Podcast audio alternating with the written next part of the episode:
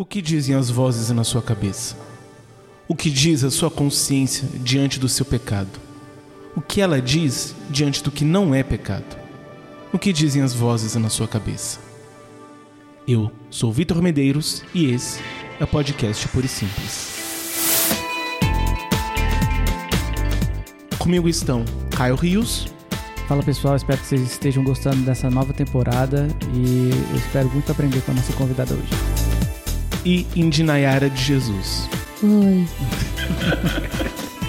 A Indinayara, também conhecida como Indy, ela é da Cristã Evangélica de Brasília e ela vai compartilhar um pouco conosco algumas experiências de outras vivências religiosas dela.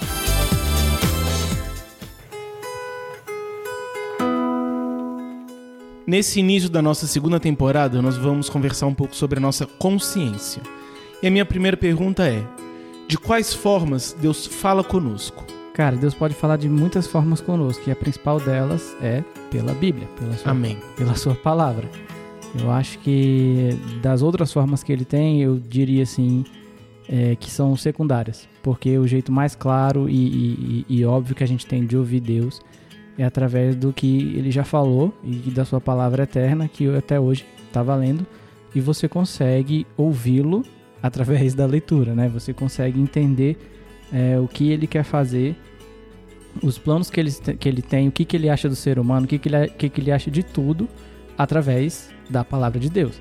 Então, assim, a fonte primária para você ouvir a Deus é você estar, é, você ler a Bíblia e estar conectado com Deus através da Bíblia. As formas secundárias que, que eu acredito que Deus fale conosco é de várias formas. Às vezes você faz uma oração pedindo alguma resposta e essa resposta ela pode vir de várias formas. E aí essa resposta não estou querendo dizer que é um sim. A resposta que ele dá pode vir de determinadas formas. Pode ser de alguém que sem saber é, confirma isso para você. Pode ser de uma situação. Pode ser de várias formas. E você pode escutar a Deus também na, é, ao longo do seu dia a dia pelas coisas que acontecem é, perto da gente, né? O nosso mestre Sidney conta uma vez que um outdoor já foi uma resposta de Deus para ele. Que ele estava pedindo para Deus muito uma coisa e ele parou numa lanchonete, olhou para o outdoor e era basicamente é, a resposta do que é, ele estava tava procurando. Então, que a resposta de Deus está na sua cara. Isso, exatamente. Então, assim, conseguimos ouvir Deus de várias formas, né, além da Bíblia. Então, temos é, é, profecia também, por que não? Temos é, palavra, né? Um, um, sermão que você entende que Deus está falando com você com aquele sermão. Pode ser música, pode ser de várias formas. Mas é importante que a palavra de Deus seja sempre o primeiro lugar, né? Então, se você e aí nós vamos, né, detalhar mais na frente, se você escuta uma palavra que você é, considera que pode ser de Deus, mas ela está contra o que a palavra de Deus diz, então, meu querido, isso aí não é Deus te falando, não certo? Enfim, temos vários, é, vários campos para debater isso, mas eu acredito que, que no nosso convívio nós escutamos muito Deus de várias formas, principalmente no contexto da igreja, mas o principal é pela palavra de Deus. Eu concordo que o meu principal de revelação é a Bíblia, mas eu tenho um, um pouco de receio até mesmo por causa das minhas experiências, né? É, com essa questão de outros meios de fala, por mais que eu acredite que Deus pode falar através de, sei lá, praticamente qualquer coisa, né? E aí a gente pode conferir na Bíblia, através da palavra, se aquilo condiz ou não, né? Com a natureza de, de Deus, por assim dizer. Mas eu tenho muito medo, porque assim, pelo menos assim, de onde eu vim, né, na Assembleia, era muito comum coisas como você abrir a Bíblia aleatoriamente, pôr o dedinho no versículo, sabe? E isso podia ter conclusões muito ruins, sabe? Como um, um anúncio da sua morte ou algo assim. Castigo. Ou coisas que não fazem o menor sentido também. Já, já vi. Acho assim, a questão da Bíblia em relação à fala de Deus, ela é de fato esse norteador. Então é a Bíblia que vai dizer aquilo que, digamos, é e que não é. Então a Bíblia que vai apontar quando aquilo que está sendo dito está de acordo ou não de fato com a palavra de Deus. Então eu posso ter alguém dizendo que está falando palavra de Deus, mas de fato não tem a ver com aquilo que Deus de fato falou. Eu posso às vezes ter outras relações, que é até um pouco que a gente vai entrar, que podem também entrar nesse mesmo nesse mesmo sentido. Então, por exemplo, às vezes Deus fala conosco através da nossa consciência. Mas às vezes nós nos enganamos achando que Deus está falando conosco através da nossa consciência, mas somos nós mesmos que estamos imaginando aquilo ou querendo aquilo. Então, em muitos desses casos, a Bíblia é o que vai apontar se de fato é ou se não é. Nós temos as pregações também. Então, nas pregações, Deus fala, mas ao mesmo tempo nós vemos muitos casos de pregações que não tem nada a ver com a palavra de Deus. Então, mesmo sendo entre aspas um meio que Deus utiliza para falar, é um caso no qual não é Deus falando. Ou então Deus fala através das relações. Então, através da amizade, por exemplo, que é algo que nós abordamos na temporada anterior, Deus fala. E só que às vezes nesses casos a nossa experiência ela vai ter que ser observada através da palavra. Então nós vamos ter que ver se aquilo que nós estamos ouvindo do outro nessa experiência está de acordo ou não com a palavra. Então, o primeiro passo é justamente nós aprendermos a olhar tudo através da palavra. Mas ao mesmo tempo nós temos que estar atentos às outras formas que Deus fala, porque Deus se utiliza de fato nesses outros meios. Então, por um lado, nós precisamos estar críticos a tudo que nós ouvimos, mas ao mesmo tempo precisamos estar abertos à voz de Deus. Eu diria, resumindo a pergunta, de que formas Deus fala? Deus fala da forma que Ele quiser. Mas, ao mesmo tempo, Ele fala da forma que Ele quiser, em harmonia, em concordância com tudo aquilo que Ele revelou de si através das Escrituras. A Indy falou do, do, do, do, dos certos medos que ela tem, e aí eu também tenho algumas, alguns receios. E esses receios vêm principalmente de algumas coisas, eu até já conversei uma vez com o João, que é justamente é, a, a afirmação de que Deus está falando com você e que essa afirmação ela precisa ser considerada por todos. Então, sentir no coração, Deus está me falando tal e tal coisa. Então, assim, pode ser que Deus esteja falando? Pode. Mas eu acho que a, é, eu tenho esse receio porque é, não é a coisa mais fácil do mundo você dizer que Deus está te falando uma coisa com certeza. Então, às vezes, acontece muito, você está num contexto, às vezes no grupo, às vezes você está debatendo alguma coisa, aí vem alguém e fala, não, porque eu senti no coração tal e tal e tal coisa. Parabéns para você, mas né? Isso necessariamente significa que Deus está falando com a gente? E eu acho que essa pergunta muitas pessoas não querem fazer assim. Então, às vezes, a gente está dentro de um contexto que isso é muito comum e a gente aprende a agir dessa forma. Então, assim, você falou da questão da crítica, é importante você analisar até o sentir no coração, porque você pode sentir no coração, coração enganoso, como diria a própria Bíblia. Então, assim, a, a, eu, tenho, eu tenho me policiado com relação a isso, justamente porque quem, e principalmente quem, quem fala, né, quem expõe que Deus está falando com você de determinada forma, você precisa ser o primeiro a avaliar essa situação, né? Então, às vezes você tá e alguém vem e fala, não, porque Deus falou comigo tal e tal e tal e tal coisa, e essa tal e tal e tal coisa não tá bem alinhado com a palavra de Deus, aí você fica, será mesmo que foi Deus que está falando com você? Será que não é uma vontade muito grande interna sua? Então, assim, a Bíblia chega nesse ponto justamente para dar essa essa moldada, essa freada. Se a pessoa sentiu no coração, ou sei lá, desceu um anjo do céu e falou uma coisa que não está na Bíblia, inclusive a própria palavra de Deus fala isso, você, você precisa ignorar isso. Não é Deus falando com você. Assim, existe, existe a possibilidade de acontecer? Existe. Mas assim, temos muito que tomar cuidado com o que a gente fala e com o que a gente. as palavras que a gente coloca na boca de Deus. A gente não fala coisa que é simplesmente do nosso coração, né? Então eu tô aqui, eu tô numa reunião, sei lá. Ah, um, um caso que eu já ouvi, uma reunião de jovens que tava se debatendo, sei lá, temas, alguma coisa assim. Aí se levanta alguém e falou: Não, Deus me falou que o tema vai ser X. Aí acaba essa reunião e vira o tema X, né? E aí, será que Deus falou mesmo? Ou será que a pessoa queria muito aquele tema? Então, assim, é complicado, assim, você, né? Essa certeza toda, eu não me arrisco não.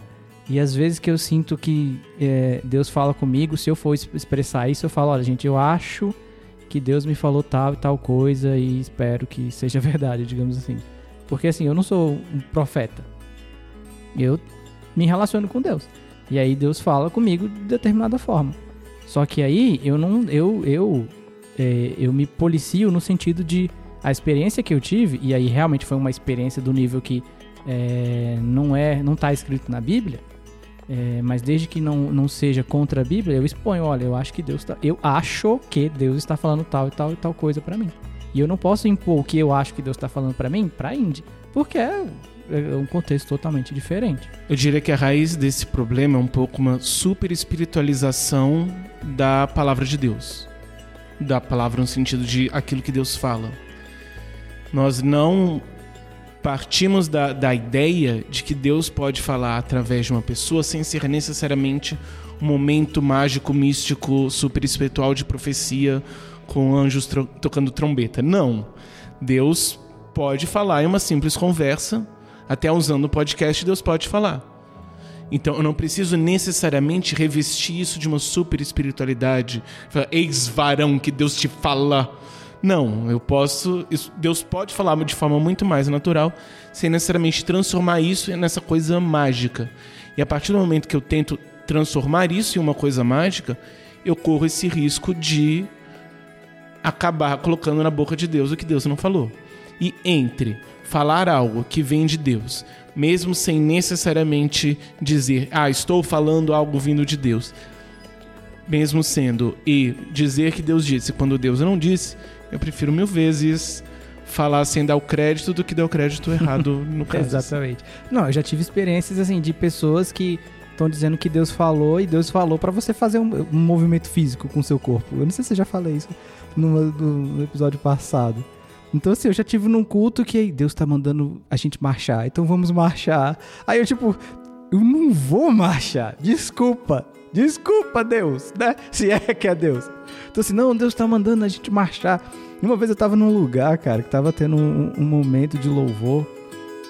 E aí tinha, né, um pessoal, aí o ministro de, de louvor tava lá tocando, aí um rapaz que tava é, na plateia, digamos assim, ele começou a pular e tal, e glorificar, até que ele foi na frente do amigo dele, abraçou ele e começou a pular. Então você imagina na sua cabeça, uma pessoa abraçando a outra, mas uma está pulando desesperadamente. Eu já tava assim, what's going on, né? O que está acontecendo nesse lugar? Aí, beleza. Aí o menino começa a falar, pula, pula, pula pro outro, e o outro não pulava. Coitado do menino que não pulou. Aí Deus tá mandando você pular e tal. Aí o cara todo tímido teve que dar alguns pulinhos, assim. A cena horrível, assim. E coitado do cara, entendeu? Não que Deus está mandando você pular. Cara, é complicado essas coisas, entendeu? Você vai tirar de que Deus está mandando você fazer um movimento físico, uma dança, um negócio. É, e sendo que você não é dançarino e você não, curte essas paradas. Então, assim, é meio complicado. Não é Deus falando para você, sei lá, se santificar ou tal coisa. É Deus mandando você pular. Então, se chegar alguém dizendo aqui que Deus tá mandando, eu quero que você plante bananeira aí agora, em nome de Jesus. Eu não vou já plantar bananeira. Histórias. Então, assim. Eu já tive que reger no congresso. Veio um pregador de fora. E aí ele, tipo assim, tava todo mundo sentado, né? De roupinha e tudo mais. E aí ele me pediu pra levantar e disse que Deus estava mandando eu reger, e eu tive que, tipo. aí eu lá olhando assim, tipo, ok. Aí eu fingindo que não era comigo, ele não é você mesma, porque tinha outras meninas do meu lado, outras meninas do meu lado, e eu tava, por favor, por favor. E aí ele, não, mas é você mesma. E começa aquela coisa, é você de caixinhos, eu gostava de fazer caixinhos dos congressos, arrependimentos. Eu tive que levantar. Eu tive que ir lá, e era pra reger sem música também, eu tive que ficar lá fazendo, tipo, mas você, assim, tem prática de regência? Você é musicista? Não. então você teve que balançar os braços. Meu Deus, isso dá um processo. Não é possível. Sim, mas quando eu pensei que tinha acabado, uhum. ele fez uma sessão médium ali, sabe? Dizendo que tinha uma menina do, do outro lado do mundo tava querendo se matar, e aí eu ia sentir o que ela tava sentindo. Eu falei, agora? É, foi. Mas assim, qual era o contexto de você reger as pessoas? Ele falou? Ah, Eu acho que às vezes as pessoas ficam empolgadas e falam que Deus está mandando fazer umas coisas meio aleatórias, tipo plantar bananeira, sabe? Por que, que Deus me mandaria plantar bananeira? As coisas de Deus elas são inexplicáveis, sabe? Loucura para o mundo e tal. É. É, e é muito complicado quando você está nesse contexto de grupo, uma situação emocional, e, né? O que, que você podia fazer ali? Sair correndo, né? É complicado, né? É, é uma das coisas que me preocupa muito com esse tipo de coisa, porque você pode estar tá fazendo alguém passar por uma situação muito difícil. A gente não sabe que tipo de. Como isso vai afetar a fé da pessoa, a perspectiva dela com relação a Deus e outras coisas, né? Eu acho isso muito perigoso. Eu diria que o problema nisso tudo é porque a gente realmente, em certos contextos, claro, pensando a religião cristã como uma linha, e na ponta dessa linha tem a, o ápice do neopentecostalismo, é uma ideia um pouco realmente de que você precisa que tenha uma experiência super mística para que seja Deus falando de fato. Então você acaba é, é, substituindo o conteúdo pela forma. Então não importa tanto o que que Deus está falando, importa mais o como, que tem que ser grandioso e, e tem que ser é, é performático, então você tem que fazer gestos, tem que ser algo físico, você tem que trazer para esse concreto e o conteúdo em si vai embora. Então acho que é a... o principal que nós temos que ter em mente quando estamos tratando de assuntos assim é isso. É sem querer julgar cada caso se é ou não é de Deus, mas a primeira pergunta é: o que que Deus está falando? independente se a forma é incrível ou não, o que que Deus está falando? É, eu tenho um problema com isso, porque geralmente, pelo menos assim, pelas minhas experiências, é, eu via que tinha um problema sobre, sobre o que Deus está falando. Porque assim, a gente sabe que a gente tem uma vida aqui, uma vida terrena, que a gente tem compromissos, que a gente tem responsabilidades, mas é estranho quando Deus só fica falando sobre coisas terrenas. Então é muito aquela coisa de emprego, é muito aquela coisa de, de sofrimento, de relacionamentos. E aí eu penso o seguinte, quando a gente vai olhar para a Bíblia, sobre Paulo, os apóstolos e outros profetas, né? Eles tinham uma, muitas vezes uma vida muito difícil, né? Então às vezes a gente tem aquela ideia de que se você é cristão, você precisa ter uma vida boa, né? E isso não é verdade. Na verdade, Paulo sofreu, e ele, inclusive, numa das defesas dele, né, ele falou que sofreu naufrágio, fome, é, vara nas costas, muitas coisas, mas ele mesmo assim permanecia em Cristo. Então, tinha essa questão que eu via as pessoas estavam assim: ah, preciso de uma resposta sobre em qual escola colocar o meu filho, sabe? Uma resposta sobre é, se eu viajo ou não, se eu faço isso ou não e a gente esquece das coisas espirituais. É, então fica assim duplamente estranho quando a gente une uma forma de falar que você não consegue enxergar motivação facilmente e ainda está sempre falando sobre coisas é, o tempo todo, né? Sobre coisas terrenas. Então, sobre como o seu sofrimento tem que acabar, né? Como, como você vai vencer, como você vai conseguir um emprego e tudo mais. Não que seja ruim, você conseguiu um emprego, né, que Deus te console e tudo mais. Mas tem essa ideia de que o sofrimento é uma coisa que o, o cristão não pode ter, quando na verdade eu acho que é mais o oposto, né?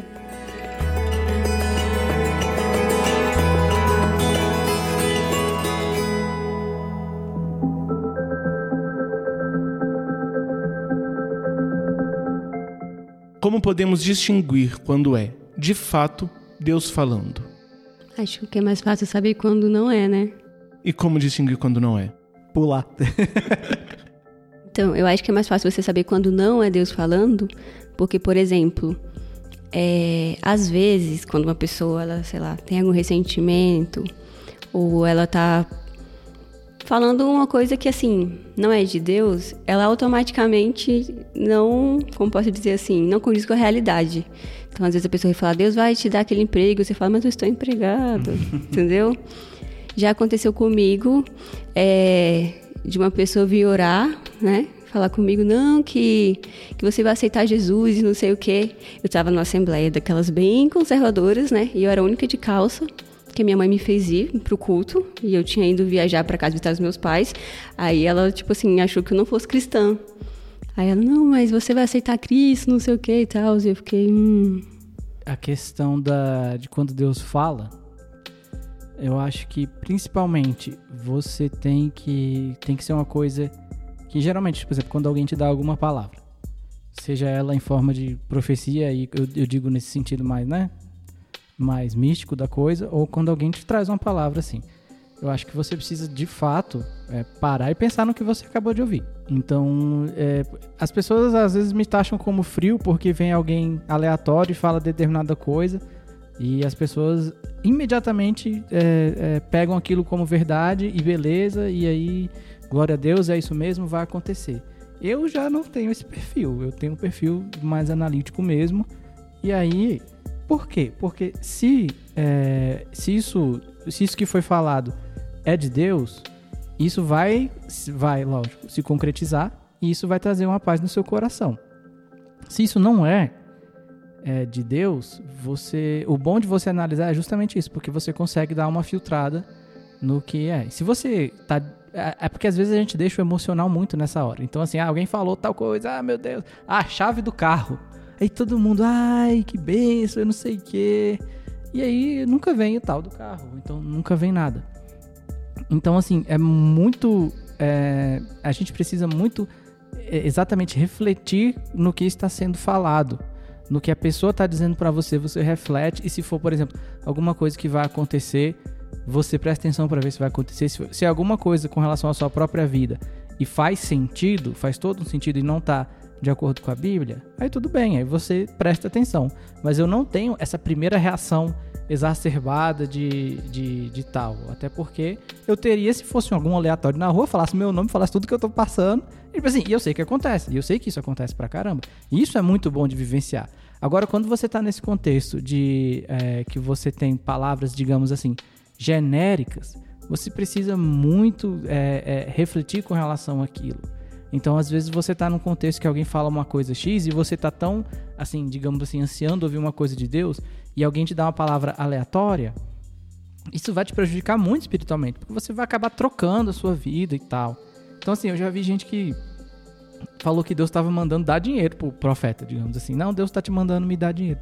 E aí tem pessoa que dá, né? E assim, porque é justamente assim, é, nesses casos. Então, assim, às vezes tem um culto e, digamos assim, Deus fala, e Deus fala nesse sentido mais claro a alguém ou a igreja toda, todo mundo tá lá, meu Deus, maravilhoso. Eu tô assim, graças a Deus se, se for uma verdadeira profecia, porque senão, não. Então, assim, como é que você sabe qual é a profecia verdadeira? Se ela se cumpriu ou não. Saudade do Antigo Testamento, que o profeta falava, aí acontecia ou não, e se não acontecia, matava. Era muito bom. Na minha igreja teve o caso de uma mulher, isso eu era criança, que ela se casou, mãe solteira. Aí uma senhora foi lá e disse que ela tinha que se casar com um outro senhor.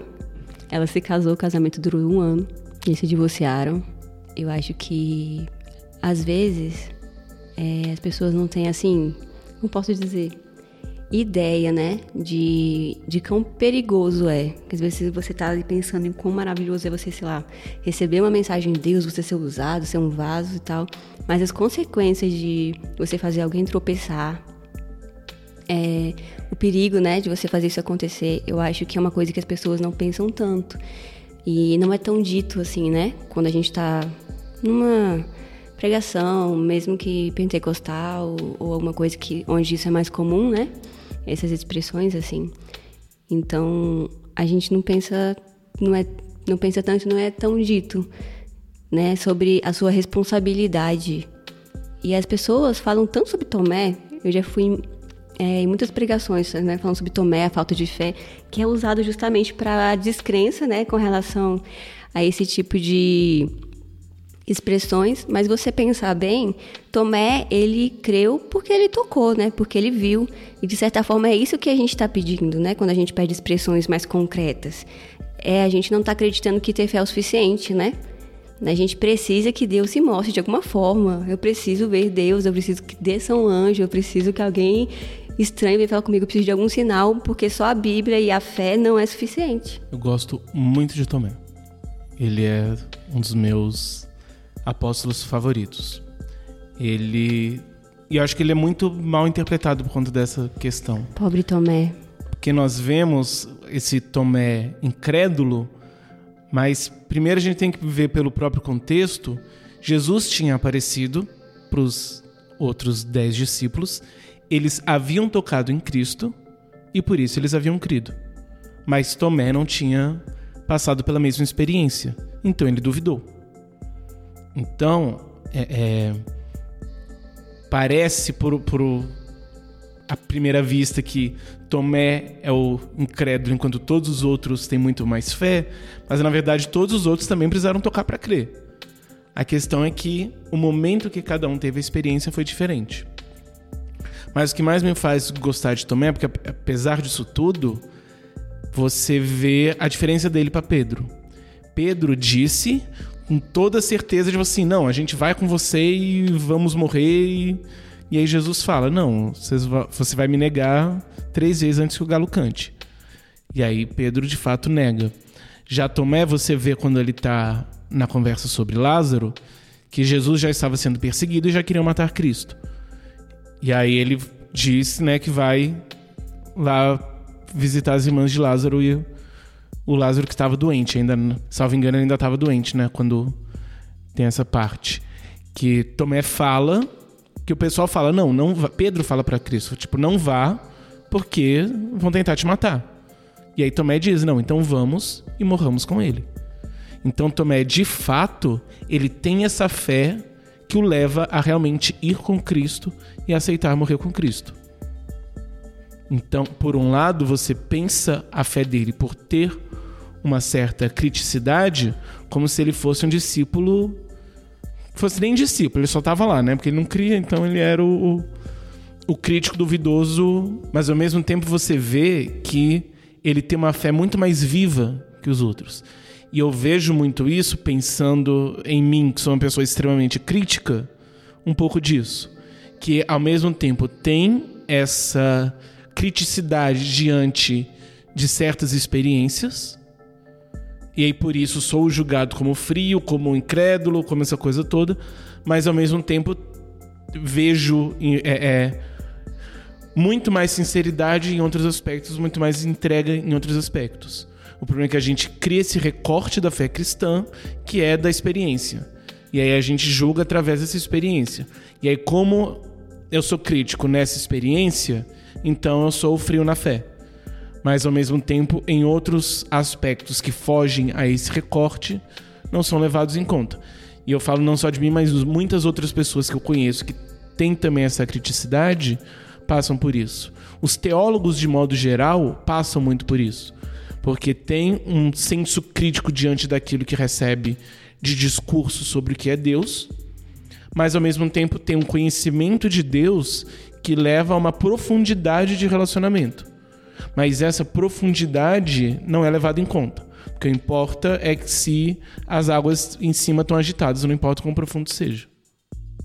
É, eu tenho, tenho dois exemplos, tristes exemplos. Um deles é, é público, que é um pastor que visitou uma igreja e aí, antes de visitar a igreja, na época era o Orkut, ele pegou e viu o perfil de uma galera que era membro da igreja.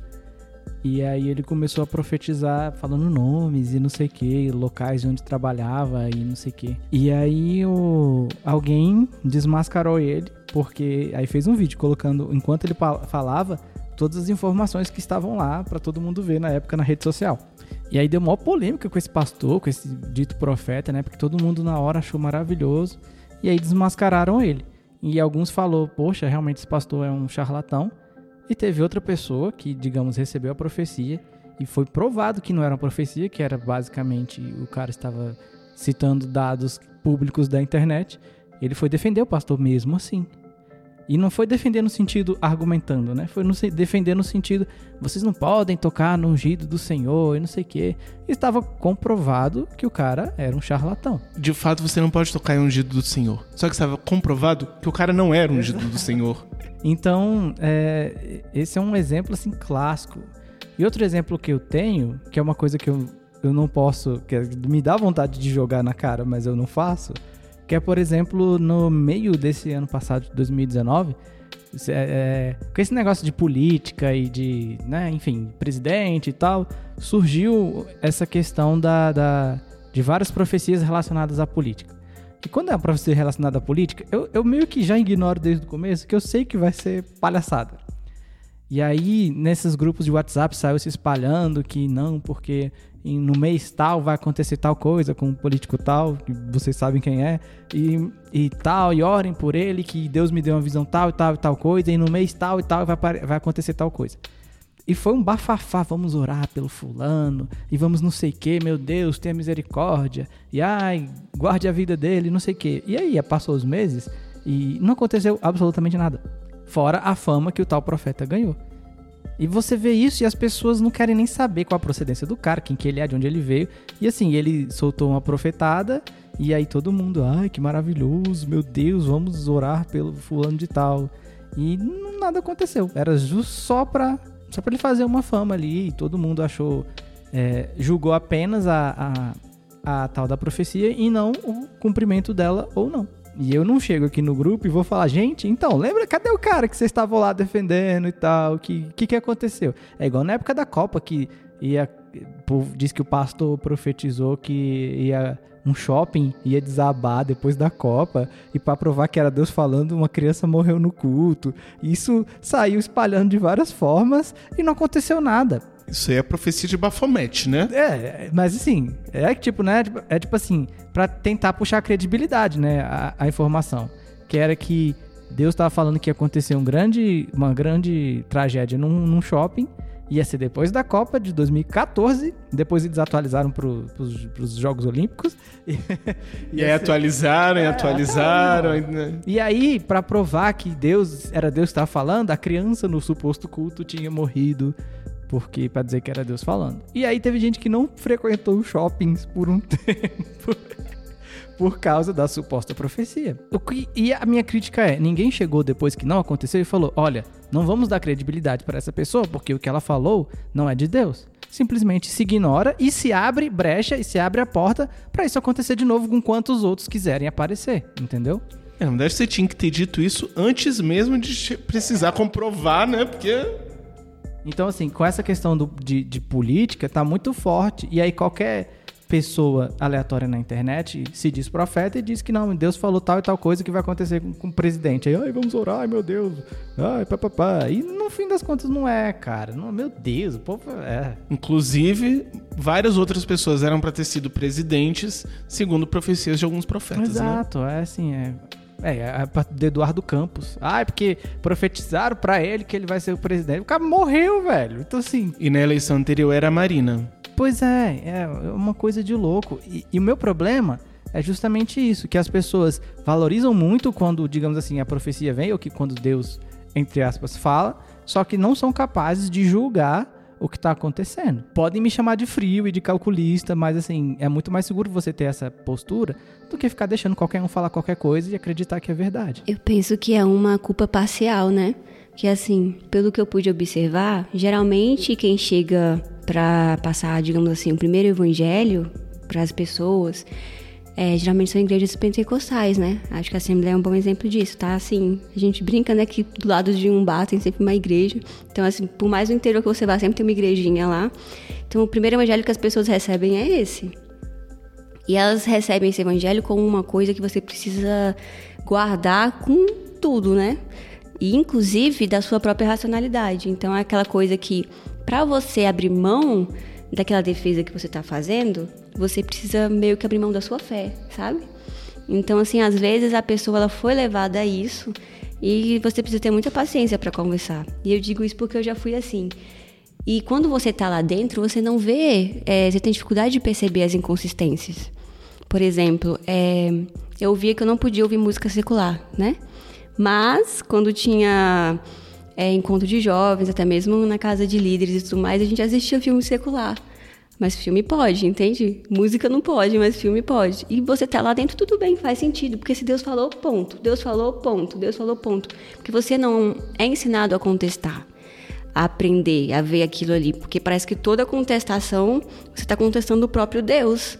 Entendeu? Você não tem esse direito, é Deus. Então, assim, tem que ter um equilíbrio. Então, por mais que assim, do lado do, dos pentecostais, por assim dizer, né, tá lá reclamando o pessoal que é frio e o outro reclamando que eles são quentes demais, né? E a gente vê assim dois extremos, mas eu acho que dá pra gente ter um equilíbrio de você crer que Deus pode falar da forma que ele quiser. Entendeu? Você vai lá na Bíblia e essa revelação faz sentido, ela se cumpriu, faz sentido. E de outra forma, você também pode estar assim, lendo, buscando, aprendendo, querendo conhecer mais a Deus é, de outras formas, né? Inclusive lendo livros de outras pessoas que escreveram e tal.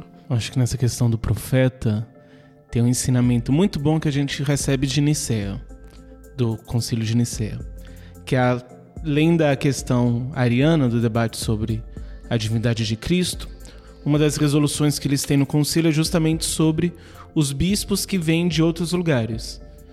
Então, que antigamente eles eram organizados né, por bispos, então cada cidade tinha um bispo que era, digamos, o supervisor das igrejas de lá. E você tinha também alguns que eram, digamos, nômades, assim, eles eram itinerantes. Então, desde aquela época você já tinha esse, o, essa figura do pastor itinerante que sai por aí. Congressista. Vi, congressista, isso. Você. Basicamente o que eles falam é: não aceite essa pessoa. Então, essa pessoa que sai por aí, que é que não tem de, não tem de fato um lugar no qual ele se estabeleceu e que de fato presta contas, digamos assim. Ele só sai por aí dizendo que é de Deus, não estabeleça ele dentro da sua igreja, não estabeleça ele na sua cidade. Então você não pode simplesmente. Porque as pessoas nesse, nessa época estavam fazendo um pouco disso. Elas tinham problema, então, porque não eram de fato, né, digamos, cristãs. E aí elas tinham problema em um determinado lugar e iam para outro dizendo que eram de Deus. Que é algo que também nós vemos muito hoje. Então nós vemos pessoas que têm problema e aí não se estabelecem em algum lugar e sai por aí fazendo um nome em certa medida, usando muito de, de todos esses jogos de, de, de, de pirotecnia espiritual e aí muitas pessoas também aceitam. Então, você não de fato conhece a pessoa, você não conhece a vida espiritual da pessoa, você não conhece de fato, digamos, as profecias daquela pessoa. Então você não sabe se alguém que é famoso por dar umas profetadas que são completamente sem sentido. Então, por exemplo, há muito tempo atrás tinha uma irmã aqui na igreja que era famosa por dizer que fulano e ciclano iam casar. Eu acho, salvo engano, que ninguém que ela falou que ia se casar, casou. Todo mundo se casou com outras pessoas. Mas os casais que ela disse que iam ficar juntos, nenhum ficou. Então, assim, quando essa pessoa traz uma profecia, você já sabe, fala, hum, obrigado, vou passar. Hoje eu, eu, eu, eu passo. Se Deus for falar, pede para ele falar direto comigo. Mas um, então você sabe que é uma pessoa, em certa medida, duvidável. Já em outros casos, você tem pessoas que você sabe que são pessoas mais sérias. Então, por exemplo, se Caio vira para mim e diz: Deus mandou te dizer isso, duvidar é que eu não vou, entendeu? Porque para Caio tá falando isso tem que ser uma certeza, mas uma certeza, uma senhora certeza, entendeu? Então sei que é alguém que não ia fazer isso de qualquer jeito. Então é importante conhecer a pessoa. E se nós recebemos pessoas que nós não conhecemos, ou então tem pessoas que nós conhecemos e sabemos que vive dando bola fora, mas ainda assim passamos pano nisso, é um problema. E também tomar cuidado que muitas dessas pessoas têm uma, é, é, uma profecia horóscopo. Que é essa coisa de. Que é, como eu vi uma vez no comentário, que o horóscopo é o mais preciso que tem porque ele é tão é, é, genérico que não tem como errar. E aí tem profecia que é justamente isso, ela é tão genérica assim, ela é tão abrangente que você, para você, ela vai fazer sentido de uma determinada forma. É, vou abrir as portas. É todo mundo que é uma porta Você que está sofrendo, está passando por uma dificuldade, é. você que está passando por uma dificuldade na sua família. Então você joga assim, você lança uma fala qualquer e a pessoa ela vai atribuir sentido àquilo vai achar que de fato é Deus falando, porque ele sabia que era eu e não era para outras pessoas, era justamente para mim, porque apenas eu na igreja inteira estou passando por dificuldade na família, apenas eu na igreja inteira estou precisando que uma porta seja aberta. Então foi justamente para mim que ele falou, tipo, não, entendeu? Precisamos tomar muito cuidado com esse tipo de, de profetada genérica em púlpito. E novamente diante disso tudo, entender que Deus não necessariamente precisa disso tudo para falar. Você pode ter uma pregação e Deus estar falando através da pregação sem que seja necessariamente você parar a pregação para fazer um momento profético. Que eu vejo muitas vezes isso. Você para a pregação para ter um momento assim. É como se Deus precisasse interromper a pregação para poder falar. Ele não fala através da pregação. Eu já participei de um congresso que não teve pregação, que ele falou, não vai ter pregação, hoje vai ser só Deus falando. Nossa, que olha só que ele tá falando. Hoje vai ser só Deus falando. Se tivesse pregação, não ia ser Deus falando. Que coisa absurda. Aquela coisa de Deus falando assim, pessoalmente, com cada um, que não melhora as coisas, mas. Né? É, eu acho, com relação a esse tipo de situação, eu acho que você ter a, a, a, o momento de refletir e considerar aquilo é muito importante, inclusive para a glorificação de Deus. Porque se você está num momento desse e você para e reflete e vê que isso é de Deus e isso se cumpre, isso é muito maravilhoso. Então você glorifica a Deus com muito mais propriedade porque a sua palavra se cumpriu. E ou a forma como ele usou alguém para falar deu certo, digamos assim. Ao mesmo tempo que se você está todo naquele, naquela, naquela é, empolgação do momento e você dá aqueles glórias a Deus e tal, e a coisa não acontece e simplesmente passa para debaixo do tapete. Inclu eu, é por isso que é, é, as pessoas não aprenderam isso. É como se o fato de eu estar numa Assembleia de Deus e ter uma postura mais, digamos assim, crítica, me desqualificasse de glorificar a Deus diante de uma profecia. Mas não, se é uma profecia, significa que é a palavra de Deus. E se eu consigo atestar isso, que é a palavra de Deus, Deus falando, se cumpriu, aí sim eu vou glorificar porque a sua palavra está sendo. Então, assim, às vezes a gente está glorificando algo que não é de Deus, porque a gente valoriza muito o, o, o profeta em si, né? Mas a gente não está sabendo é, julgar a sua profecia. E se nós julgamos a profecia e conseguimos verificar que Deus está agindo, que Deus está ali, então é um motivo de glorificação genuína, porque Deus está sendo Deus. Não é um cara falando e as pessoas simplesmente acreditando nele, né? Nós estamos focando bastante na questão do, do de como saber se é Deus falando ou não através de um profeta, digamos assim. Mas como distinguir quando é Deus falando para nós diretamente, seja através da nossa consciência, seja em oração, seja através da Bíblia, seja durante a pregação, como distinguir quando é de fato Deus nesses casos mais pessoais, digamos assim. É, eu particularmente, eu é, é, com relação a mim mesmo, eu, eu fico muito mais cético com relação a outra pessoa falando, mas daqui a pouco a gente fala sobre a, a, você entender Deus falando com você mais assim pessoalmente. Quando é uma palavra, é, digamos, que vem de outra pessoa, eu agradeço, ok, amém. E aí eu oro com relação a isso. Eu oro e pergunto para Deus para dar aquela boa e velha confirmada, né? Para dar, para testificar se é isso mesmo que está que tá acontecendo ou não. Eu, eu não tenho costume de, de cara já, a menos que seja uma coisa muito específica que alguém me traz uma mensagem, eu não tenho costume de acreditar que é verdade, pronto. Principalmente quando é uma coisa que você não tem, né? Então, assim, não é que Deus está falando assim, não, então, você vai, sei lá, no seu quarto, na segunda gaveta, tem um dinheiro lá que você botou lá quando tinha 10 anos.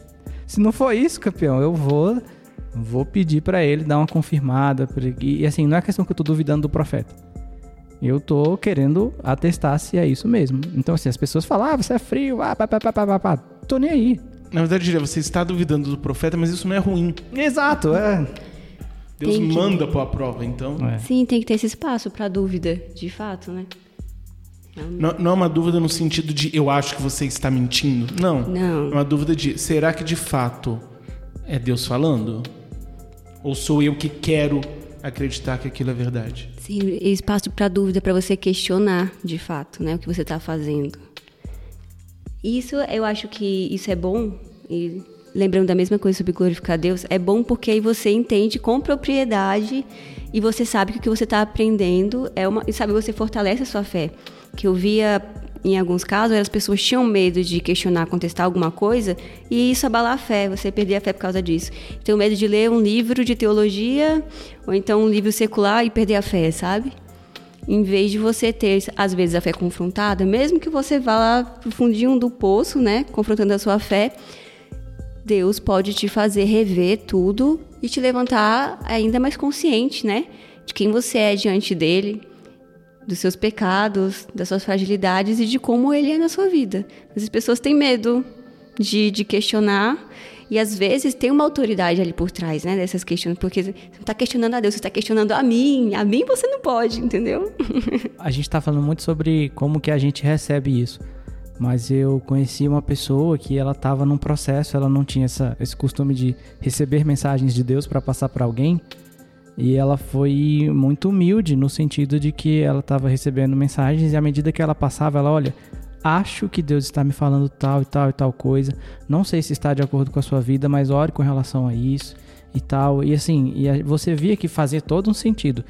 Então, assim, a probabilidade de eu, de eu dar mais credibilidade para essa pessoa é muito maior, porque ela está sendo humilde. Ela está sentindo algo realmente diferente nela, está passando uma mensagem, mas acima de tudo ela não está querendo, digamos assim, atropelar a Deus. Ela está falando, olha, eu senti tal coisa sobre tal e tal e tal situação.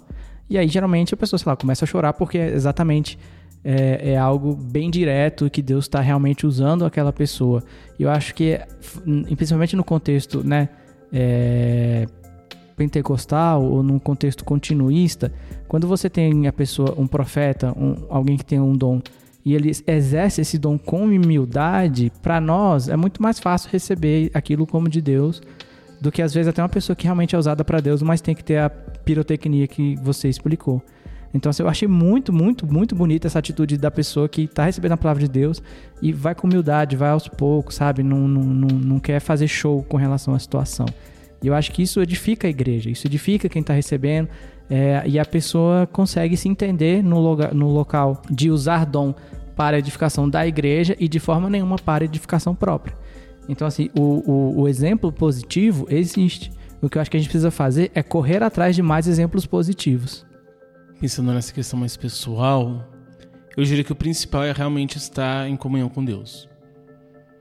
Nós podemos muitas vezes confundir o nosso desejo com a palavra de Deus e nós também podemos confundir ou confundir, digamos assim, a nossa própria é, é, posição, opinião e percepção com a palavra de Deus e às vezes também podemos simplesmente não ouvir Deus. Então Deus está falando e nós simplesmente ignoramos. As nossas próximas perguntas vão entrar um pouco nesse sentido, mas só pincelando para passar para elas. Nós precisamos ter isso em mente, de que nós facilmente nos confundimos, mas ao mesmo tempo nós podemos sim ter uma maior acuidade nessa percepção.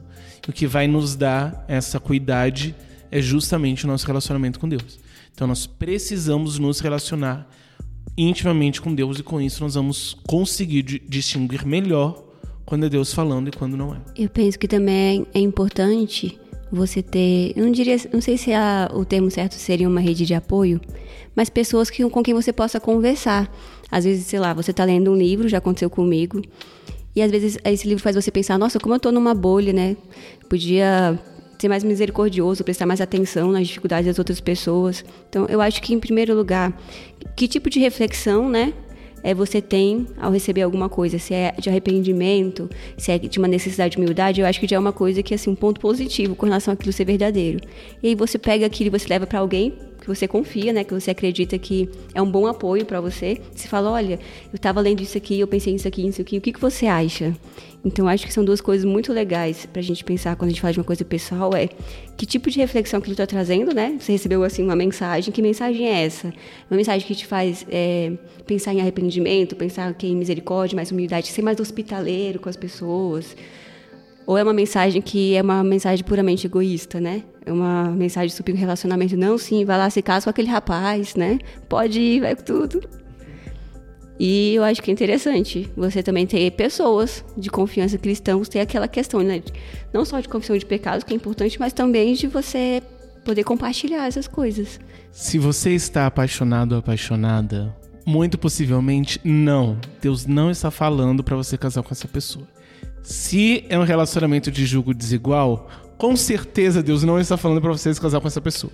Beijos. Mas Deus me falou que você tem que parar de falar com a menina que você tá falando, porque não é ela. Mas qual menina?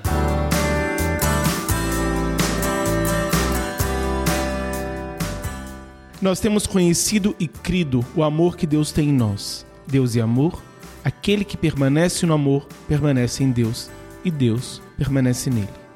O amor é perfeito em nós para que tenhamos coragem no dia do juízo. Porque, assim como ele é, nós também nesse mundo. No amor não há medo, mas o perfeito amor lança fora o medo, porque o medo envolve castigo, e aquele que tem medo não é perfeito no amor.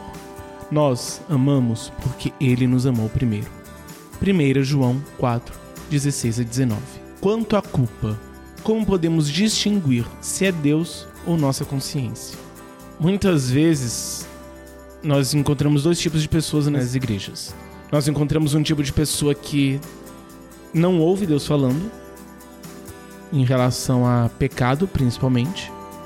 Então, pessoas que vivem a vida como quer e não se importam com a opinião de Deus sobre e não ouvem Deus, mesmo Deus tentando falar. E aqui eu não digo simplesmente, digamos assim, pessoas que estão aí fornicando. Mas nós vemos pessoas que é, é são egoístas, mentem, articulam politicamente na igreja para conseguir o que querem e por aí vai e não, não se importam. Nós vemos é, líderes que tomam decisões pautados muito mais na vaidade do que necessariamente na, na vontade de Deus e estão nem aí, fazem como querem, não ouvem a voz de Deus. Mas nós vemos também algumas pessoas que são extremamente culpadas de tudo. Então são pessoas que acreditam que tudo que elas fazem está errado e elas se sentem culpadas, elas acham que Deus vai castigá-las e acham que estão sendo punidas, mas não necessariamente é a voz de Deus. Então minha pergunta é em relação a esse tipo de culpa, como que nós podemos distinguir quando que é de fato Deus apontando o nosso pecado e quando é simplesmente a pessoa que tende a se sentir culpada e por isso ela está se sentindo culpada naquele momento. Uau! Então, acho que sobre o primeiro caso, é, dependendo de quão duro está o coração da pessoa, ela realmente não vai ouvir a Deus, né? Então, assim, é... tenho um ditado que eu gosto dele, que é assim, aonde a nossa mão não vai, né, a mão de Deus alcança. Eu aprendi na Assembleia, não sei de onde surgiu, mas eu acho muito legal, acho muito interessante. Então, acho que às vezes a gente pode orar por aquele irmão e porque às vezes você conversar não vai resolver nada. A pessoa está com o coração ali tão duro que ela vai olhar para você e tudo vai parecer uma ofensa, uma crítica ruim, né? Então, assim, só você orando e pedindo misericórdia a Deus. E que Deus tenha misericórdia mesmo, né? Agora, no caso de alguém é que tudo ela sente culpa, eu acho que, e eu já estive nesse lugar também, nos dois, né? Eu acho que às vezes ela tá com um jugo, né, muito pesado sobre ela, esse jugo do legalismo. Eu ouvi uma frase há um tempo atrás que eu tenho muito medo dessa frase, né? Que uma pessoa me disse assim que ela preferia é, pecar pelo excesso de zelo, né, do que o oposto. É. E assim, então você passa essa ideia de legalismo como legalismo sendo uma coisa que não é tão ofensiva quanto você ser super liberal, mas na verdade quando você coloca esse julgo pesado sobre as pessoas, é como se a, a salvação delas dependessem delas, né? Assim, você precisa ter essas vestes, você precisa ter esse comportamento, esse linguajar, frequentar o culto tantas vezes.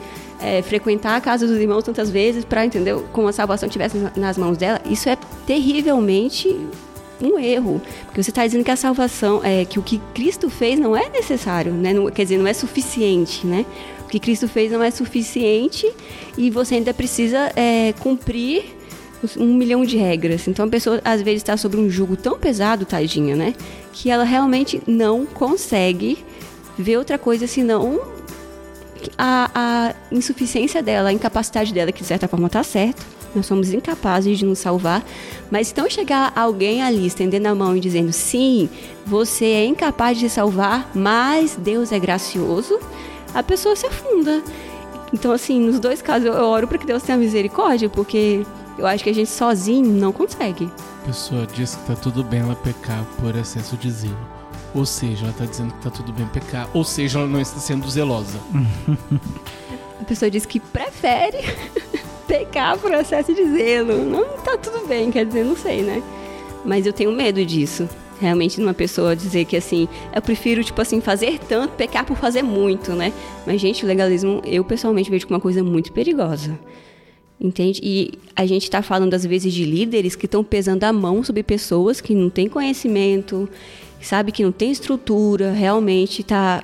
Isso é, eu acho que é assim, de uma responsabilidade, de uma coisa que era para você estar tá tremendo de temor, sabe? Porque quem é que é capaz de suportar se Deus pesar a mão sobre você, né? Por você estar tá fazendo esse tipo de coisa, né? Com que cara você vai aparecer quando Deus finalmente te confrontar nessa vida ou na próxima? Tem que ter coragem, viu, pra agir desse jeito. Ou nenhuma noção. Com relação à primeira situação, que são pessoas que Deus está falando e elas não ouvem, eu acho que isso é muito comum e eu concordo com o João justamente que é naquela questão uma coisa que a gente falou muito no ano passado, na temporada passada, sobre esses pecados é, que tem essa característica mais moral, digamos assim, né? Então, assim, mentira, é, falta de caráter. Eu lembro de um congresso que eu tava, um congresso de mulheres, e a pregadora era boa, nem gritava muito. e a, a, e ela tava trazendo, assim, coisas muito pertinentes. E a, a questão que eu que me chamou a atenção é que enquanto ela falava coisas pertinentes, era uma, era uma mensagem, digamos assim, mais provocativa, né? Trazendo a, a trazendo a responsabilidade para as pessoas. E, e, o triste foi ver que as pessoas estavam ouvindo aquilo e elas estavam esperando. Você sentia que elas estavam esperando é, a pregadora falar algo que a sua coleguinha faz. Então, fala mesmo, Deus, é isso mesmo.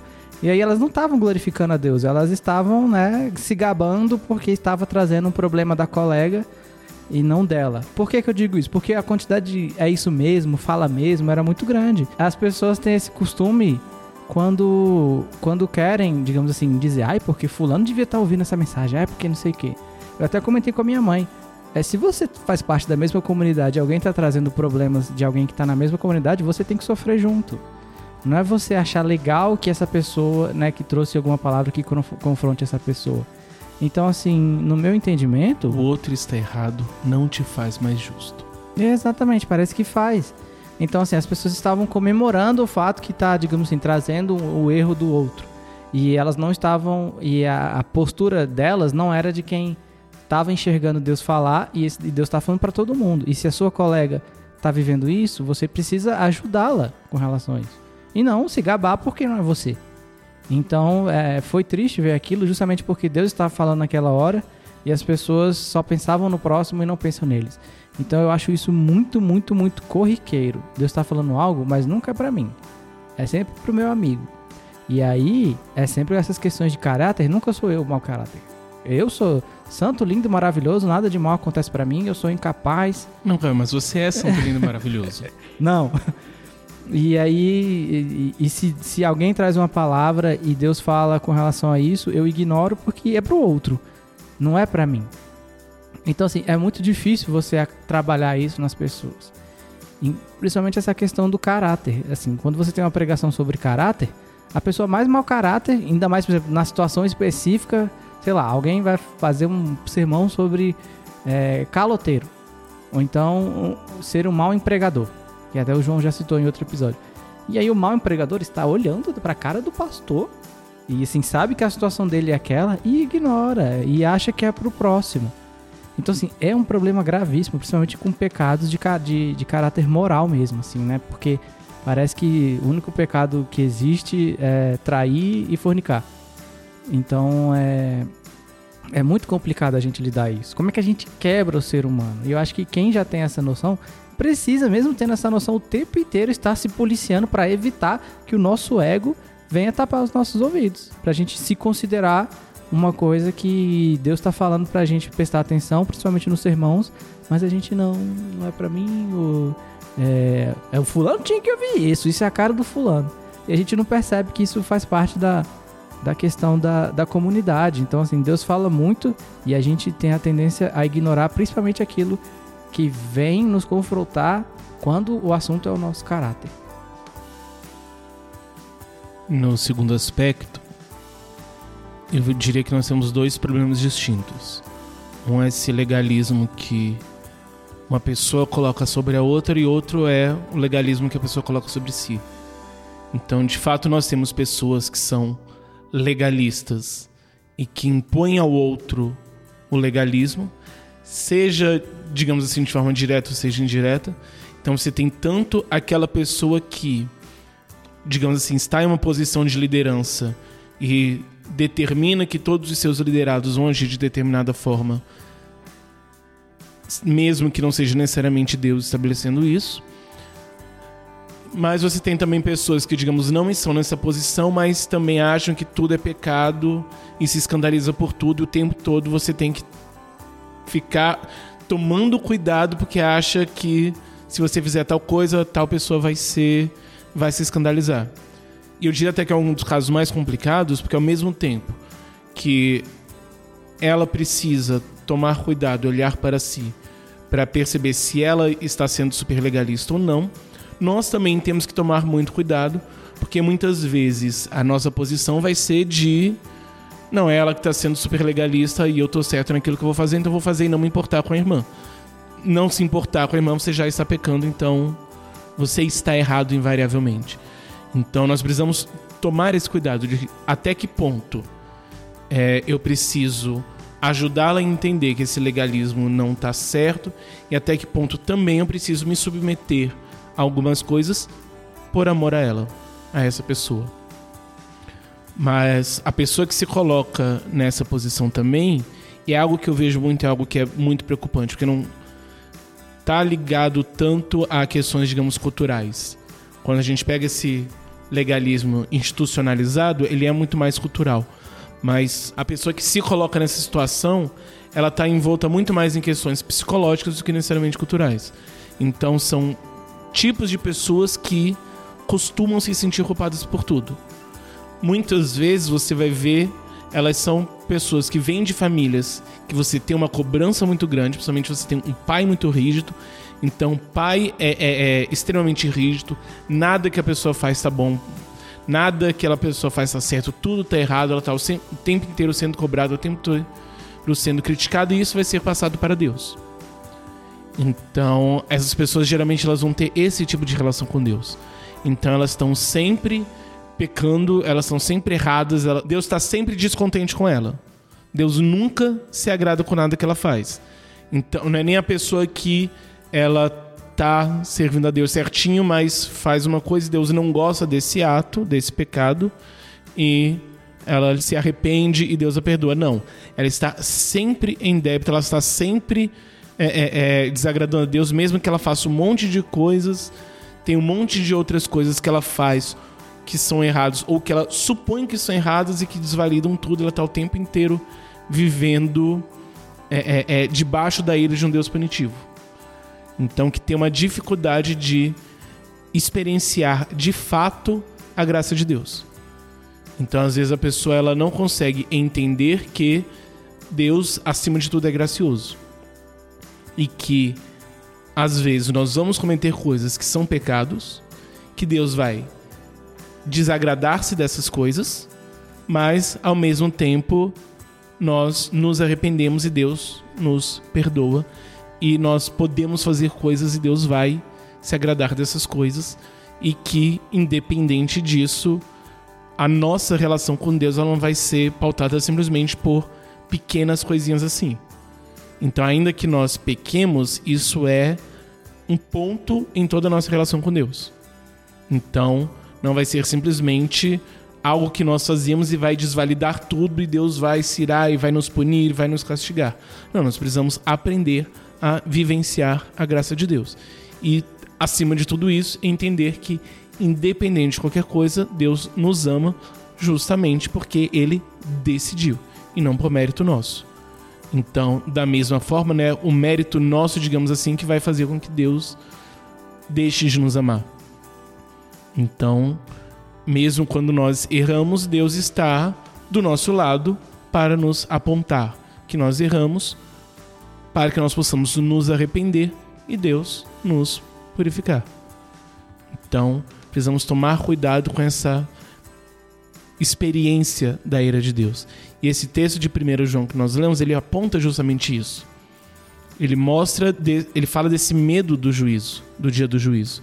E que se nós estamos de fato em Deus, entendemos o amor de Deus, entendemos a graça de Deus, nós não vamos ter medo do juízo. Porque nós entendemos que, como a própria epístola de João fala, se nós pecamos, nós temos um advogado junto ao Pai para nos perdoar. Sacrifício de Cristo é perfeito, né? Tanto para pecados passados, presentes e futuros, né? Fica parecendo que o sacrifício de Cristo, qualquer coisinha, não vale mais, né? Não tem força, acabou. A pessoa tem que ser muito pecadora para inventar um pecado que não é capaz de ser pago pelo sacrifício de Cristo.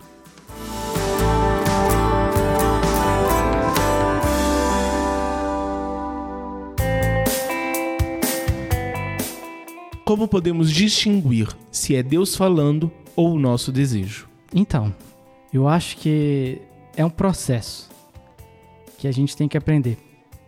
E eu acho que é uma das coisas que às vezes a igreja não se preocupa tanto em te dar esse caminho das pedras, né? Então, assim, eu sei que várias pessoas passam por isso, mas nem sempre a gente se reúne para conversar. Então, como é que você conseguiu distinguir? E às vezes você encara algumas situações que na sua cabeça você fala que é Deus. E aí você vira a pessoa que qualquer coisa é Deus. Então, né? Ah, eu peço uma coisa para Deus. Aí, ai, se do meu lado passar agora um carro vermelho é de Deus. Aí passa o carro vermelho, é de Deus. Aí você vai atrás da coisa e não é. Adoro essa. Não, muita gente faz isso. A gente quer a, a gente quer transformar uma coisa meio tarô, né? Sei lá. Enfim. Búzios. É, búzios, exato. E aí a gente tem essa, essa postura de, de, de, A gente tem essa tendência, né? Então, assim, eu já tive muitas falhas de, de achar que uma coisa é de Deus ou considerar determinada situação acontecendo de Deus. Mas eu consegui, é, assim. A gente conta isso hoje, na hora, enquanto você está vivendo isso, é muito ruim. Mas quando você consegue assim entender e ser um pouco mais crítico com relação a isso, você consegue é, é, conseguir, consegue medir bem as coisas, né? Você vê algum sentimento que você pensa que é de Deus, e aí em vez de. É, a situação que a gente falou da, do, dos profetas, né? Quando é com você, com você mesmo, você tem que fazer a mesma coisa, cara. Você tem que julgar o que você tá pensando, se isso é de Deus, e perguntar para Deus, e sair correndo atrás de respostas bíblicas ou de uma outra ação de Deus para, digamos assim, confirmar. É isso levando em conta um cidadão comum que não é, digamos assim, não tem acesso ao dom de profecia a todo tempo, né? Todos nós, então, eu tô, eu tô colocando. Eu vou me expor de uma forma, né? Que eu não queria. Mas eu lembro que assim que eu terminei a faculdade, eu tava assim, orando, né? Poxa Deus, na hora da faculdade eu nem. Eu procurei não me relacionar e não sei o que e tal. Talvez agora seja a hora. Aí passa alguns meses, eu me interessei por uma pessoa. Na minha cabeça, olha só Deus. Deus está respondendo a minha, meu chamado, meu pedido. Que bênção. O resultado foi um fracasso retumbante. E aí, era de Deus ou não? Para você ver essa questão do próprio sentimento, né? E aí, é, é, um exemplo, né, meio chulo, mas é justamente como a nossa cabeça funciona e como a gente precisa é, se policiar com relação a essas coisas. É muito fácil pra gente pensar uma coisa e algo acontece que dá um 0,1% de talvez, quem sabe, provavelmente um dia possa ser isso mesmo. E a gente na nossa cabeça não é Deus. Só pode ser Deus. Ou então, né, é Deus purinho isso aí. Quando você vê, você quebra a cabeça, né? É, é o manto, olha só que coisa. Aí vem carro, aí vem relacionamento, vem, vem coisas materiais, e, e assim, é preciso que a gente seja crítico o suficiente com nós mesmos. Então, se a gente tem algum pensamento ou a gente vivenciou alguma situação que você acha que é de Deus, pede para Deus te confirmar. Vai atrás da Bíblia, vê se isso está certo mesmo, vê se é, vê o quanto que o seu coração não está aquilo de forma né, enviesada, né? Porque se a gente está enviesado, cara, é melhor você nem confiar em você mesmo. Você busca outras formas. Então, relacionamento, você está enviesado. O João falou aqui hoje já. Você tá envezado, sabe? Ah, eu fui numa entrevista de emprego e acontece alguma coisinha bem nada a ver, aí você, ai, que vai dar certo, não sei o que e tal. Então, assim, é complicado, cara. Eu sei que isso aí, é, as pessoas gostam de viver dessa forma, né? Gostam dessa coisa da, de qualquer coisa que acontece, necessariamente é algo relacionado ao que você está precisando. E às vezes não, né? Então, assim, precisamos ter. Não é todo outdoor que tá te falando qual faculdade fazer. Algum pode estar, tá, outros não. Então, assim, precisamos é, amadurecer espiritualmente a ponto de você conseguir filtrar as coisas que vêm no seu próprio coração, né? Então, às vezes eu já comecei, digamos assim, projetos e, ah, isso é de Deus, isso é de Deus, só pode ser de Deus e vai prosperar. E acaba que eu não tive condições de colocar o projeto para frente por falta de recursos é, financeiros, por, por falta de pessoas. E aí na minha cabeça, não, isso é de Deus, isso vai muito dar certo. Mas não deu certo, porque de fato não, não, não tinha condições de, de, dar certo, né? Não ia miraculosamente, tudo ia se organizar automaticamente. O tempo que eu não tinha para aquilo eu comecei ao mesmo tempo, não ia brotar do nada e não aconteceu. Pode acontecer depois? Pode. Mas na, minha, na minha cabeça era aquela coisa. É de Deus, então necessariamente vai dar certo. É por isso que os casamentos acabam, né, cara? Porque a gente entende que Deus, digamos, uniu pessoas e a gente acha que por isso tudo vai ser um mar de flores e Deus tem a obrigação de manter tudo bonito e nós não temos que nos esforçar para manter. Igual, por exemplo, faculdade, né? Então, assim, ah, Deus me deu uma chance na faculdade X. Tá, você vai fazer o seu papel ou vai esperar que Deus faça tudo para você? Deus não vai estudar para você, Deus não vai correr atrás para você. Então, assim, e aí, quando dá errado, você fala, ah, porque não era vontade de Deus, ou então, sei lá. Então, assim. Era o inimigo. É, era o inimigo. Então a gente precisa ficar atento com relação a essas coisas. Na dúvida, não é de Deus. É, sim, é, exato. E se não tiver dúvida, crie uma dúvida. Mas o, essa questão da, tipo, a prova é fundamental, mas ao mesmo tempo tirar essa prova com uma certa maturidade e coerência. Então, realmente não fazer como adolescente apaixonada, que quer uma prova, então, tipo assim, ah, se fizer sol, é porque é de Deus, entendeu? Então, assim, você pega a coisa extremamente provável e simples e, e usa aquilo como prova para dizer se é de Deus ou não. Então, se for realmente colocar a prova, buscar formas realmente é, é, sólidas, digamos assim. Então, primeiro, tá de acordo com a Bíblia? Se sim, ok. Se não, já descarta. Você percebe, por exemplo, que você está muito enviesado. Conversa com alguém. Então, tem alguém preferencialmente mais maduro na fé, que não vai entrar pelo mesmo viés. Porque adolescente apaixonado conversar com uma outra adolescente amiga, dependendo, vai uma vai apoiar a maluquice da outra, entendeu? Ou não vai apoiar se a amiga gosta do cara. Ixi. De qualquer forma, você precisa procurar alguém também que vai te salvar desse viés. Então, é importante você pôr a prova, mas é importante que essa prova de fato prove alguma coisa. É, aquilo que você tinha falado sobre a é, super espiritualização, eu acho o seguinte: é muito comum nas pregações a gente ver o pessoal pegando assim certos elementos, né, para usar nas pregações, tipo assim meio que não sei se seria isso, né? Reafirmando aquilo, como ah, o vaso né, de, de óleo. Ah, e aí, as pessoas elas acabam, como posso dizer assim, unindo uma coisa a outra. O que eu quero dizer com isso, com relação aos sinais? Ah, porque o pastor pregou sobre aquele sujeito que usou uma esponja, aquele sujeito que atirou na terra com as flechas, aquele sujeito que levou um vasinho. Então, assim, eu acho que são questões de você ver as pessoas sempre pegando certos elementos do Velho Testamento e tentando trazer aquilo de forma simbólica, super espiritualizada nas pregações, e aí as pessoas pegam aquilo, ao meu ver, entendeu? E elas assumem, né, que faz sentido em outras questões também. Não que faça sentido nas anteriores, mas. Uma coisa é você trazer de forma simbólica, outra de forma mística, de fato. Então, uma coisa é você trazer um determinado elemento de, de alguma passagem do Antigo Testamento, seja o vaso quebrado, seja o óleo derramado, e usar isso de forma simbólica para transmitir uma mensagem. Outra é você atribuir aquele elemento, aquela ação, aquele gesto de algum tipo de poder místico. Então, de um lado, você vai estar fazendo, inclusive, o que o próprio Antigo Testamento faz quando traz esses elementos, do outro, você vai estar, na verdade, paganizando o cristianismo. É, questão aí do sol, né? Se, se tiver um dia ensolarado, porque teve de fato, né? Um rapaz que fez isso de molhar a esponja, no outro dia agora eu vou deixar a esponja seca e tal. Mas é complicado as pessoas assumirem isso dessa forma. E aí a gente chega em outro ponto que é como é realmente necessário que o conhecimento que geralmente está nessas igrejas bonitas, né, sendo colocado ali à mesa com aquelas pessoas tão bem arrumadas que vão para suas casas bonitas também, chegue a esses lugares, sabe? Porque a gente é, às vezes reclama de alguns pontos com razão das igrejas pentecas, mas elas estão lá nos interiores, sabe? Elas estão lá onde as pessoas humildes estão, né? Porque tem algumas igrejas que elas se dizem detentoras do conhecimento e elas estão lá nos centros, né? E as pessoas ali estão passando fome e sede tanto fisicamente como espiritualmente. A falta do conhecimento de Deus faz com que a gente caia nisso. Onde que as pessoas estejam tropeçando, né? Umas em cima das outras ali, porque é o líder que foi colocado lá, que, que foi um irmãozinho, que foi colocado como pastor, e aí e por aí vai.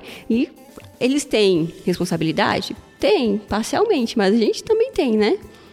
de não se preocupar com os nossos outros irmãozinhos que estão lá. Só um parênteses, mais para frente teremos um episódio para conversar um pouco sobre essa pluralidade de igrejas cristãs. Mas Deus me falou que você tem que parar de falar com a menina que você está falando, porque não é ela. Mas qual menina?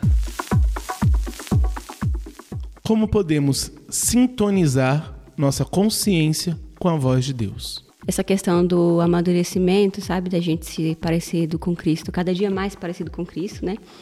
Tem aquele versículo, eu acho super bonito, eu acho que está em Provérbios, eu esqueci agora, né? Que fala sobre o cristão ser como a aurora, né? Que vai crescendo até ser dia perfeito. Então, eu acho que é um trabalho do Espírito Santo esse amadurecimento, essa, digamos, a sintonização da nossa consciência com aquilo que de fato é o padrão dele, né? A natureza de Cristo. E eu acho que não vai chegar um dia em que a gente seja plenamente sintonizado. Então, assim, até lá a gente vai escorregar no quiabo sempre, né? De preferência de forma acidental e não intencional. Mas eu acredito que com o passar do tempo, a gente dando esse espaço, né, a gente buscando de fato isso, a gente vai melhorando, vai entendendo melhor qual é a natureza de Cristo, o padrão dele, o que ele espera da gente, ou seja, ser mais misericordioso, ser mais humilde, ser mais tolerante com os irmãozinhos e por aí vai. É, essa pergunta que não é fácil. E eu acho que eu deixa eu separar aqui duas situações. Por exemplo, a sintonização no sentido da pessoa que frequentemente é, traz palavras de Deus para outra pessoa. Pode ser através do que é, os continuistas chamam de da, da, do dom de profecia, da, do eis que te digo, pode ser do pastor, da pessoa que está trazendo uma mensagem, que é um profeta também. E é, essa, é, essa, sincro, essa sintonização, ela vem disso que você falou. Também do, do digamos assim, do cidadão normal também vale. Mas para essas pessoas, eu reitero aqui a questão que eu disse da, da humildade, é essencial. Fora isso que você colocou de estar buscando a presença de Deus a todo momento. Mas eu acho que dessas pessoas em específico, dentro da humildade vem buscar muito você se diminuir tanto que não seja nunca sua voz mesmo, assim, não seja muito a sua, a sua vontade. Então é, é muito fácil é, alguém trazer uma mensagem do que, do que puramente está no seu coração, na sua vontade, né? A gente tem o costume de dizer que toda pessoa que fala na frente, que dá um sermão, ela tá, tá inspirada por Deus necessariamente. Não, assim, é o nosso objetivo. Mas a gente consegue perceber que muitas, muitas vezes o pregador, o profeta, está falando de coisa do seu coração. Exemplo, ah, Deus está mandando você casar com a minha filha. Né? Deus está mandando você me dar dinheiro. Ah, né? Esse tipo de coisa ridícula que a gente vê o tempo inteiro. E do pregador também, que está lá puramente é, pregando coach, por exemplo. Ou tá, enfim, é, colocando a sua posição política. ou tudo aquilo que você entende que veio do cara e não veio de Deus. Então, para quem está nessa posição, é essencial que você busque a humildade e busque sempre conseguir filtrar o que é de Deus e o que é seu. Então, assim, eu acho que é, é assim, basilar isso. Se você é um profeta e você não tem, é, você não busca frequentemente a sincronia, a sintonia, que é você conseguir se calar mais e deixar que Deus fale mais. Se você não está conseguindo isso, é melhor você, entre aspas, trocar de profissão. E eu acho que para os demais irmãos, né, e aí entra a grande massa cristã, é, você está sintonizado com Deus é acima de tudo. Você está buscando a Deus e buscando entender a palavra de Deus, buscando tá, é, perceber qual a sua postura diante de Deus. Então, assim, qual a minha postura diante de Deus e qual a minha postura diante do próximo. Porque, assim, na prática, o que eu falei sobre os profetas, lógico, se adequa a nós. Mas a gente precisa não ser o cara que a gente falou que não é incapaz de perceber suas falhas morais, é incapaz de perceber que se usa de mentira para conseguir as coisas, é incapaz de ouvir a voz de Deus. Então, assim, quem está em sintonia de Deus, aprenda a ouvir. E aprender a ouvir é saber ler a palavra contra você, é saber é, julgar aquilo que chega para você, é buscar meios de entender como interpretar a palavra de Deus. Então, assim, o nosso ego, ele é muito forte. A nossa vontade de aparecer é muito forte. A nossa vontade de falar o que quer é muito forte. E a nossa vontade de ouvir o que quer é muito forte também. Então a gente precisa, acima de tudo, nos perceber nessa situação e buscar mudança urgente e diária. Então, assim, orar mesmo para que você, para que Deus coloque o que Ele quer para você e que você consiga discernir o que está vindo do seu coração e é simplesmente seu e que precisa ser omitido diante da sua vida cristã.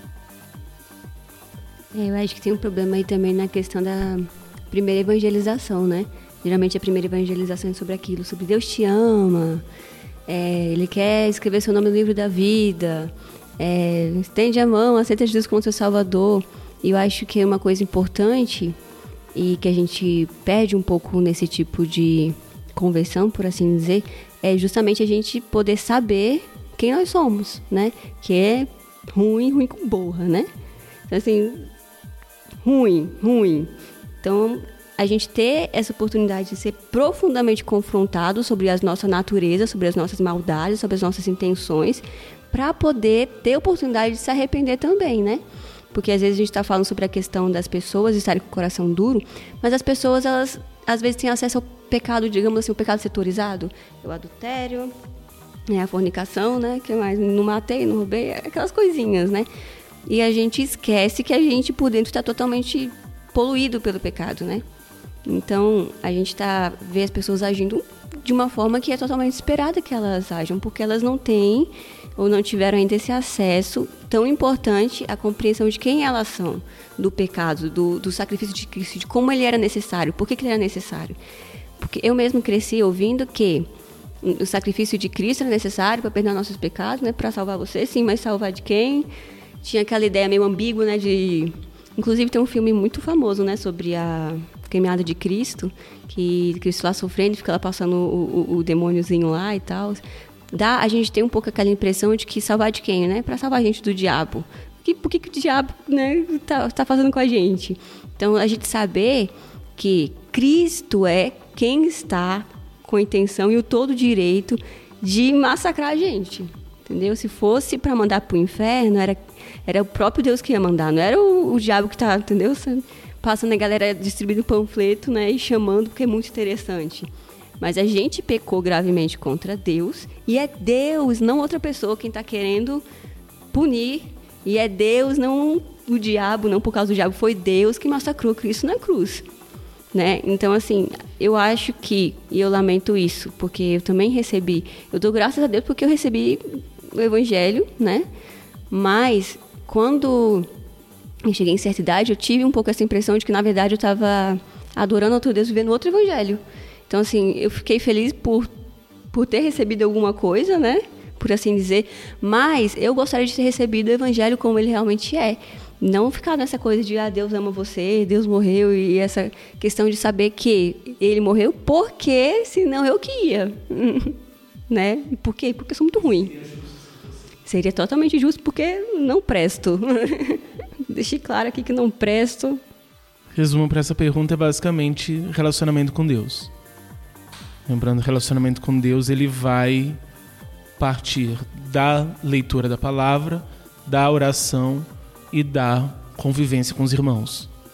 Então são três pontos que são fundamentais para nós nos relacionarmos com Deus e quanto mais nós nos relacionamos com Deus, mais nós vamos aprender a ouvir a voz dele. E nós vamos ouvir a voz dele sobre aquilo que vai acontecer, porque eu creio que de fato Deus revela o, os seus planos quando convém a ele. Nós vamos aprender a ouvir a voz de Deus sobre aquilo que é a vontade de Deus que nós devemos fazer. Então, o que que nós devemos fazer em determinada situação, principalmente no âmbito eclesiástico. Então, nós precisamos é, é, então nós precisamos ouvir Deus sobre aquilo que Ele quer para a igreja dele e não simplesmente o que, entre aspas, funciona, dá certo ou está na moda. Então, nós vemos muito hoje em dia isso de tá na moda essa coisa do, do coaching gospel.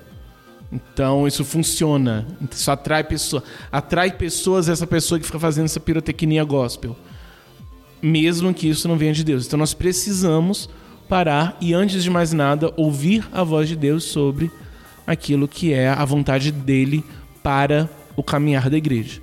Nós vamos também nos relacionando com Deus, aprender a ouvir mais sobre quando nós estamos errados, quando nós estamos em pecado.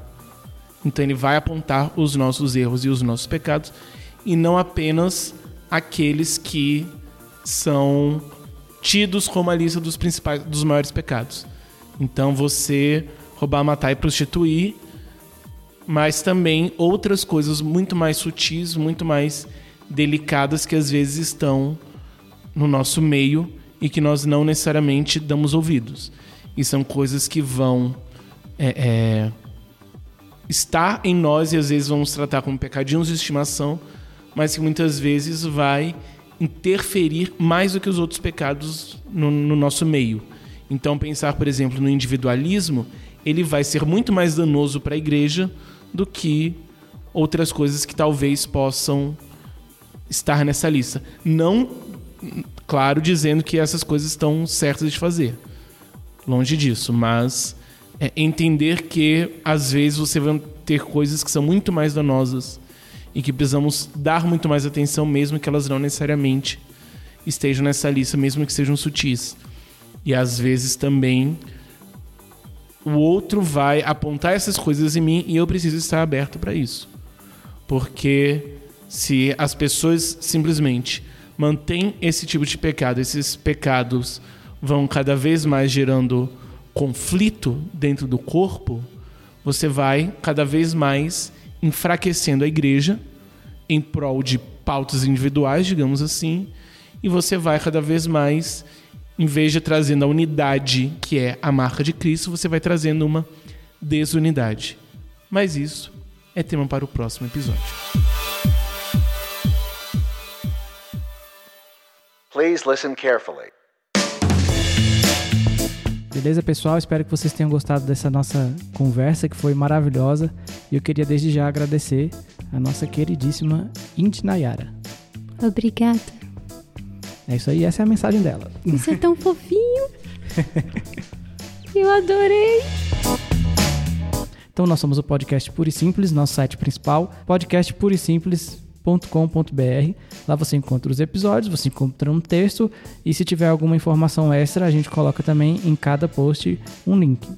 Você pode nos ouvir também nos agregadores de podcast, Spotify, iTunes, Deezer e o seu preferido. Você pode conversar e trocar ideia com a gente por meio das nossas redes sociais. Então, no Twitter você encontra a gente por meio da arroba Puro Simplescast. No Twitter você encontra lá Puro Simplescast No Instagram, podcast puro simples, não tem o Ezinho. Você conversa lá, deixa seu comentário, deixa seu like, deixa sua DM que a gente vai conversar com você. E essencial é você se inscrever no nosso canal do YouTube. Nós precisamos de inscritos para conseguir organizar algumas coisas lá. Então, por favor, é, escreva podcast puro e simples no YouTube, assine o nosso canal.